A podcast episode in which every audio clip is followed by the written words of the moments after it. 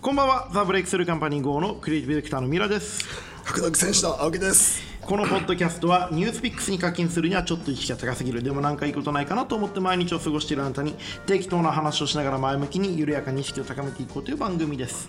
さて青木さんはい選挙行きました選挙行ったあ行ったは期日前投票したいはいはいはいどうでしたあのー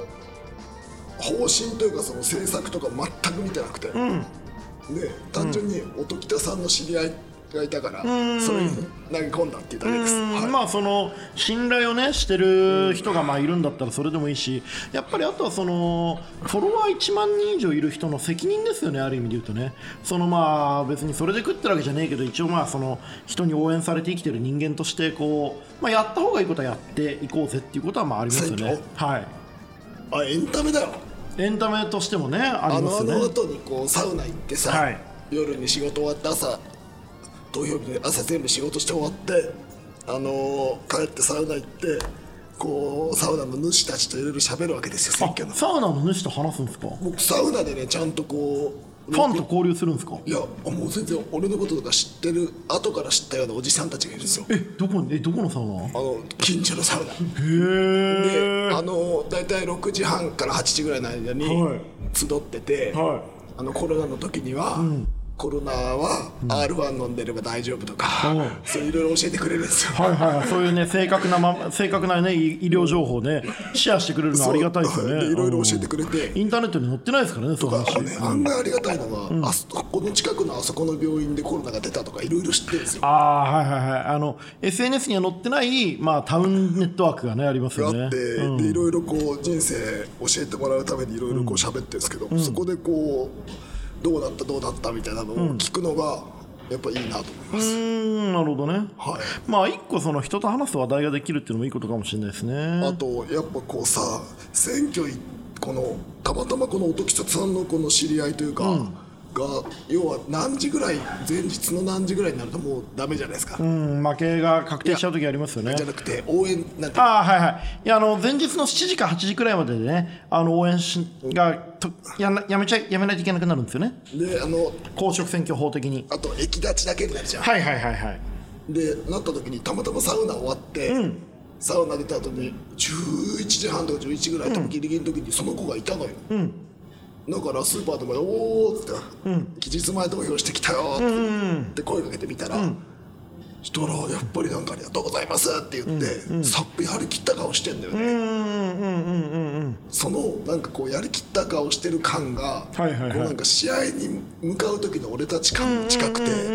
あやっぱこう選挙っていいもんだなみたいな戦うっていいもんだまなあとそうで思っすて、ねはい、その僕らよくあの可能性を使い尽くして死にたいみたいな話をよくしますけれども、あのあれは本当にねその能力総動員ですよね選挙僕もあのあれは能何力回か選挙参謀で音喜多さんとかのサポートしたことありますけど本当ね死にそうになりますよあれはねもう絶対やりたくない。でもそういうこう格闘家とか政治家もそうだけど自分の人生のある瞬間に何かをこう使い切って戦うっていうあシれーンははいいですよねね。すごいすがすがしい顔しててね、あのまたまた頑張ってねと思いました、はい、でも俺これちょっと面白いのがさそのツイッターとか見てるとさみんな選挙行きましょうとかさ、選挙行かなきゃダメだとか選挙行ったよって言ってもすごいじゃん最近、こう選挙シーズンのさもう最近最近なんてさあの佐伯ポインティとかもさワイダンの,、あの選挙行こうよみたいなこと言ってこう動画がバズったりしてて、あ選挙すげえ今来てんじゃん日本人の意識高まってんじゃんと思ってさ期日前投票もさ今あれ過去最高だったんでしょ参加者が、で蓋開けてみたら投票率めっちゃ低いわけじゃん。 雨だったなうんまあ雨もあるけどでもやっぱりさこのコロナのタイミングでさこう選挙っていうかそのある意味地方政治っていうのが結構その人たちの暮らしに割とリアルに関係あるんだなってことがなんとなくイメージできた状況でもこれだからいかにこうツイッターと世論がこう分かれてるかとかあとまあそもそもそのなんていうかな人間のこう意識とか行動のその社会とのつながりのその二極化がすごいなってやっぱ改めて思いましたね。あの分断っていう言葉を言うとなんかこうあんまりねこうなんか対立煽るみたいであんまり言いたくないけどでもやっぱり今なんかちょっとこう貢献していこうと思う人とどうでもいいやっていうもう諦めちゃってる人たちの間の意識の差は結構今どんどん二極が広がってる感じありますよ俺でも諦めて投票してるあでも諦めても投票した方がいいんですよだって面白いしそのもちろん1票で何かが変わるわけではないんだがその1票でしか変えられないものもあるっていうことだからやっていいと思うんですよ諦めたまま別に白票でもいいし全く、あの変わるとも思ってないし、政治に何かしてもらおうって全く思ってないけど、一応こうエンタメとして投票してる、うん、いやそれくらいでもいいと思うんですあのある意味で言うとその一つのまあその国民国民というかねしあの民主主義社会で暮らしている人間の権利であり義務であり趣味でありエンタメであり、まあ、日常的な行動としてやりゃいいと思うんですよ。っていうのを僕は割と普通にナチュラルに思うんだけれどもそれも結構二極化が激しいからこれからどうやってそこを埋めていくのかなっていうのは思いますね。あともうちょっとさやっぱ投票しやすくしたりっていうのは必要かなと思うけど、ねまあそこですね、ただあの、結局ね、投票しやすくするのって選挙管理委員会であり、えーまあ、日本のその三権分立のシステムをまあ司る人たちだけど、でも結局それって執行が内閣とかだったりもするから、あの投票率上がんない方が便利なんだよね。結局のところ、だから投票率上げたいっていうインセンティブが選挙でかあの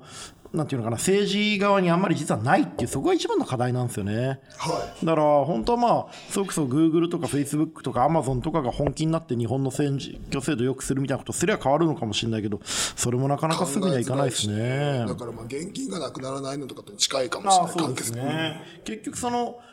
うん既得権益を守りたい人たちしかこれを変える状況にないっていう非常に難しいポジションに今起きてますよね。選挙ね、 まあ、だからこそまあ僕らみたいな、まあ、多少なりともね人に影響力のある人はちょっと頑張っていかなきゃいけないなって思うところもあるわけですけれども、さてそんなねこう話もしつつラジオネームうさちゃんから相談が来てます、読みますようさちゃん、えー、憂鬱の「憂」にね「さちゃん」ついてゆうさちゃんなのかうさちゃんなのか分かんないですけど、まあ、まず病んでますね、えーこんばんは人生交差点はよく芯を作るの話が出るので今回は私のモヤモヤした気持ちを聞いてください私は流行というものがあまり好きではない人間ですかといって流行に乗っている人が嫌いかというとそうではなく自分が好きなものは好きで他人は他人というふうに思っていますそういうような考えを持っているせいか時折距離を置かれがちにもなりますしかし最近幸せの形は人それぞれみたいな風潮が出てきた途端そっちの考えに合わせ始める人が増え距離を取っていたけれど私はそういうあなたも受け入れてますよ感がなんとも居心地が悪いです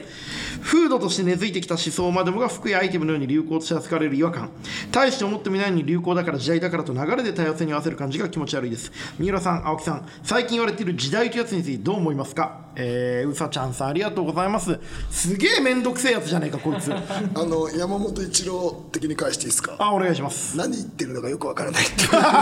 まあ、面白い格闘技界の山本一郎こと青木真也選手のね、えー何を言ってるのかよく分かりませんとか、静粛にとかね、山本一郎公文がありますよね、あと最近だって、上りを立てて、轟音立てて現れたニューヒーローとかね、あのー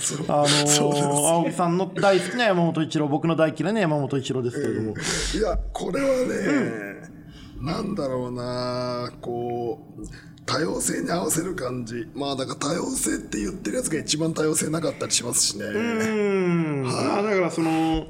トレンドとして多様性みたいなことを言ってる人たちについてうすら寒い気がするっていうのはまあ彼女の言ってることのような気もしますけれども、まあ時代ねうーんまあ時代の対義語は何かってことだと思ってるんですけど僕ね時代の対義語って自分だと思ってるんですよだからまあその世の中がどう変わろうと自分が考えてることをまあ好きにしてほしいという、まあ、これはあの猪木風に言うと「おめえはそれでいいや」っていうことだと思うんですけど、まあそれでいいんじゃないですかだからあ猪木ボンドを見直す感じですね猪木ボンド猪木ボンド猪木問答ね、はいはいはい、あのこれね、YouTube とかで猪木問答とか、猪木札幌とかで繰り返し出てくる、あの新日本プロレスの悩める若者たちが、猪木さんにこう追求したときに、猪木さんがものすごいざっくりと全員のか答えをね、切り捨てていっ前たという。はそれでいいやったからはいこう、なんだろうなこうだからこれ格闘技とかでもよく思うよこのあのポップなことをやるじゃんみんな、はいはいはいでこの要はライトなとこ狙うじゃないですか、でやっぱこの結局ライトなこと狙ってさ自分がなくなってさ、あの本業で勝てないというか自分のその信じたものがしっかりなくてね、自分が作るものがしょっぱかったら話にならないから、この流されちゃやっぱダメなんだよね、自分が何をしたいかっていうのをやっぱ作んないと、うんそうですね猪木問答ってやっぱ素晴らしくてあの猪木さんが若手のプロレスラーに「あのおめえは何に怒ってるんだい?」っつって「明るい未来が見えません!」って言った若者に「見つけろてめえで!」って言ったっていうお前が聞いてきたんじゃねえのかよっていうねとんでもないその突き放し方をしてるんですけど、ね見つけろてめえでってまあ、ぜひ猪木問答を見て時代と自分の関係について改めてねしっかりとこう距離を取っていくということを考えてもらえるといいんじゃないかなと思いますけれどもはい、はいそんなわけですけれどもあとね青木さんねあのちょっと話あれですけどあのー白の湯プレゼンツ白の湯路上プロレスっていうねあーよかったでしょあの熊本でやったあの路上プロレスがありましたけれども、あれが今あの DDT のレッスルユニバースっていうね、あの有料制サイトから見られるんでぜひ見てほしいんですけれどもあれどうですか温泉でプロレスやるっていうあの変わったコンテンツなんですけどやってみてどうでしたやっぱね、楽しいですよあれは、あのあとやっぱ滑るってね、青木さんのね宿命のライバル秋山義弘いばやりのね危ないよ、本当にツルツルするよね行ったら、うん行ったらあの本当大事故だから、うん危ねえなと思ってだからサウナの中で試合してたんだサウナ滑んないもんねあんまサウナ滑んないです、最後危ねえなと思ってははいい、だからやっぱねあの路上プレゼンツプロレスコンテンツやっぱ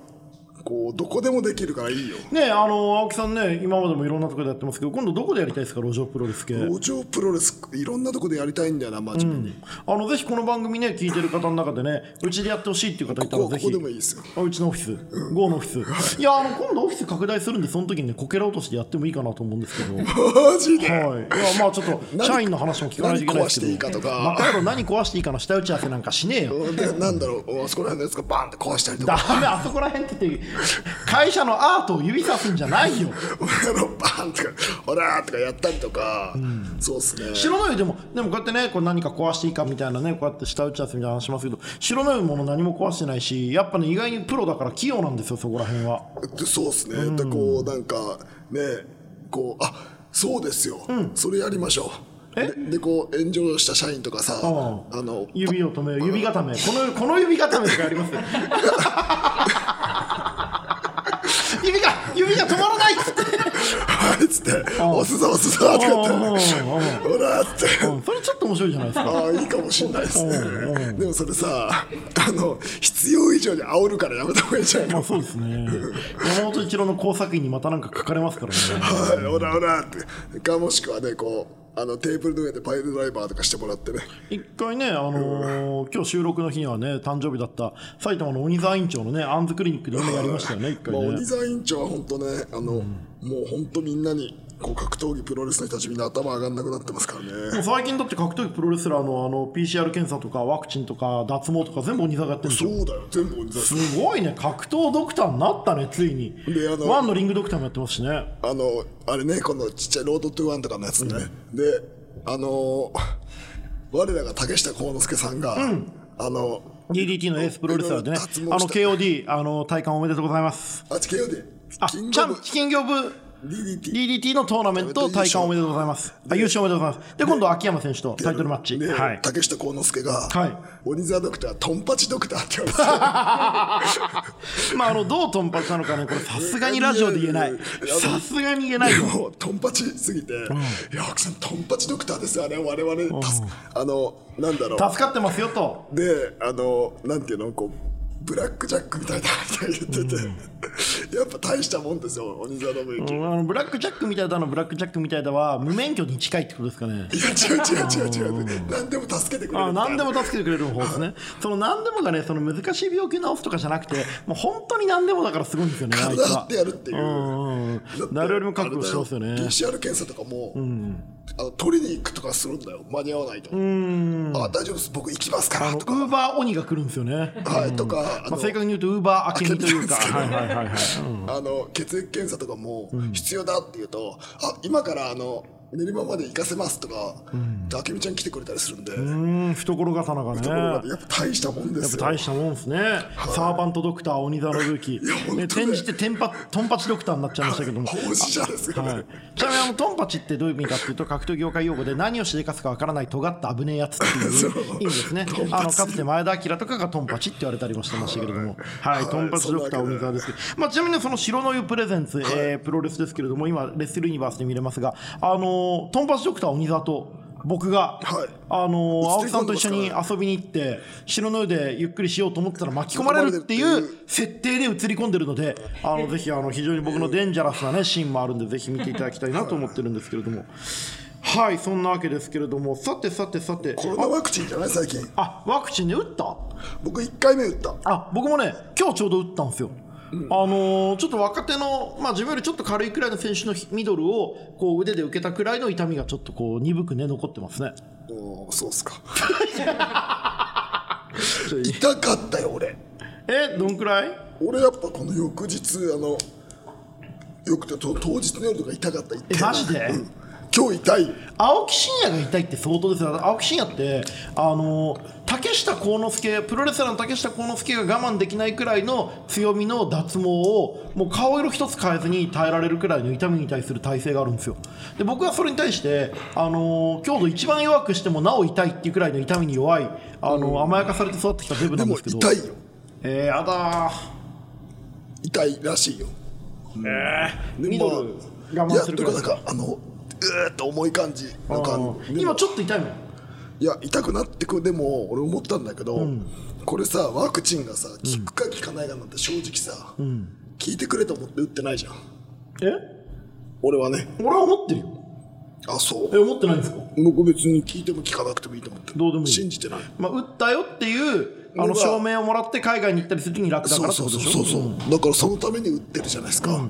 だからなんだ工事現場でヘルメットするようなもんですよねはああまあまあ祈りに近いですね、い、うんだからあんまりねあの期待とかしてないからー逆に副作用とかもあんまり恐れてないあーまあでも熱出たら嫌じゃなまあでももう何年も俺熱とか出てないからい、うん、もうちょっと何言ってんのかねやっ出してみたぱあ青木真也の話してもしょうがない人のためになんだよなんだこの話何なんだよね、青木真也とワクチンの話ってなんか意味あったのか今ワクチンワクチンワクチンねワクワクチンチンって言いたかっただけじゃないか本当青木さんカレー好きだよね、カレーうまいよ、カレー最近どこ行ってんですかカレーはでも東京都内いろんなとこ行きますけどね、はいカレーにハマったきっかけとかあるんですかハマったきっかけ、それはすごい簡単あのそもそも合宿の飯なのよ最終日のカレーって、あの格闘あの柔道部のね、うんでとにかくあの美味しくないものっていう印象だったんですよ、っていうか食べるコンディションが合宿の最終日だからもう疲れ果ててて内臓もでなやんかられてぬるてい感じのそうなんかこう片栗粉が多いんだよね合宿所のカレーってまあとにかく美味しくないで疲れ果ててて細切れの肉とねなんかやたらでかい野菜が入ってて、うん、お前誰だよこの人参切ったなみたいな感じなわかりまのすよよ、食べれない感じだったんで、僕カレーってあんまりいい印象なかったんですよ、でなおかつ僕静岡の田舎っ子だから、小麦文化がないのよ、パンを食べるって文化がなくえて、そうなのうん、あんまり静岡って米食わないあパン食わないのっていうか食べるんだろうけど、はいあの生活の中でなかった僕ら、へえあのたまたま学校の購買で食べるぐらい、はいはいはいはいであのー東京出てきて、あのその当時ちょっと仲良くした星がはいああののこれあのラジオ聞いてる方のためには何回でも説明しますけど星イコールパートナーの女性の意味ですえご把握ください星がカレーっていうのがあるから、あのインドカレーっていうのがあるって言って、インドカレーって多分まあしょうがねえなっつってなんでカレーなんだよ疲れてねえのにって思ってカレー食ったわけであすよカレーは疲れてる時は食わにしか食わないものだと思ってたんだだって合宿の最終日のもう寒気たんじゃねえんだからまあいいやそ合れ宿での最終日はいはいはいはいはいでコンディションいい状態でインドカレーを食べたんですよ、そしたらなんだこのなんてってあの平べったやつがねそううんもうカルチャーショックよ、まさにううめえじゃねえうまいよもんとある、はいはいはうめえみたいな すげえやばいみたいない無限なん食べたんだ明日から毎日食べてもいいみたいな感じになって店に出してもいいレベルのそう、でまあ店のもんなんだけどさで毎日食ってうんはでもうそれからこれはもう神様の食べ物だと思っていはいカレーが好きになへってえ自分でも作ったりするんですか自分でも作ったりしますけえど、ー、どんなカレーやるんですか青木カレーうまい青カレーうまいわけないじゃん合宿所と一緒だよ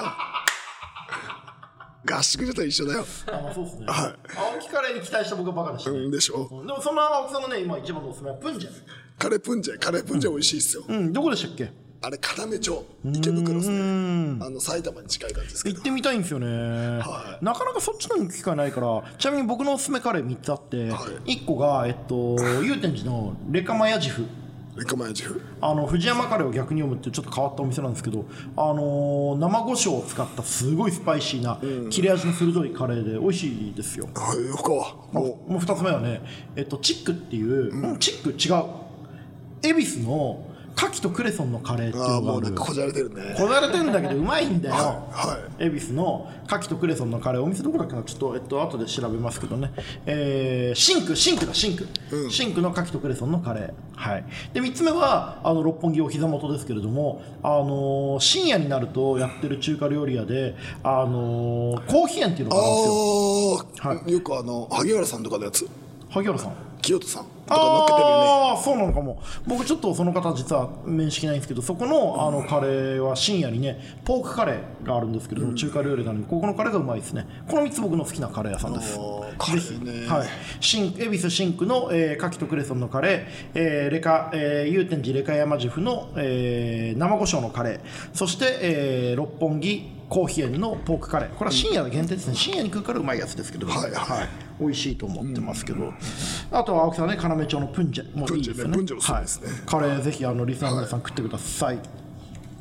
はい、えっと、そんなわけでね、今日もね、楽しくいろいろお話してましたけども、ということで、今日はここまでです。えー青木さん、今日の俺たちの宿題、じゃあ、この4つのカレーのどっか行きますか。えープンジェ、レカマヤジフ、えーシンク、コーヒー園、どっかでカレー食ってきてください。どうですか、はいこれで。カレーパスポートカレーパスポート、はいはいはい、とりあえず言葉だけ見つけてね、あの言葉は拾うものって橋口さんとの対談でも言ってました、えーぜひ拾って食べてみてください。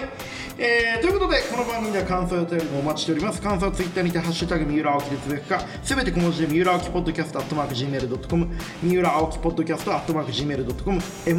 アットマーク Gmail.com までお願いします。えー、お相手はザブレイクスルーカンパニー号のクリエイティブディレクター三浦と、格闘技選手の青木でした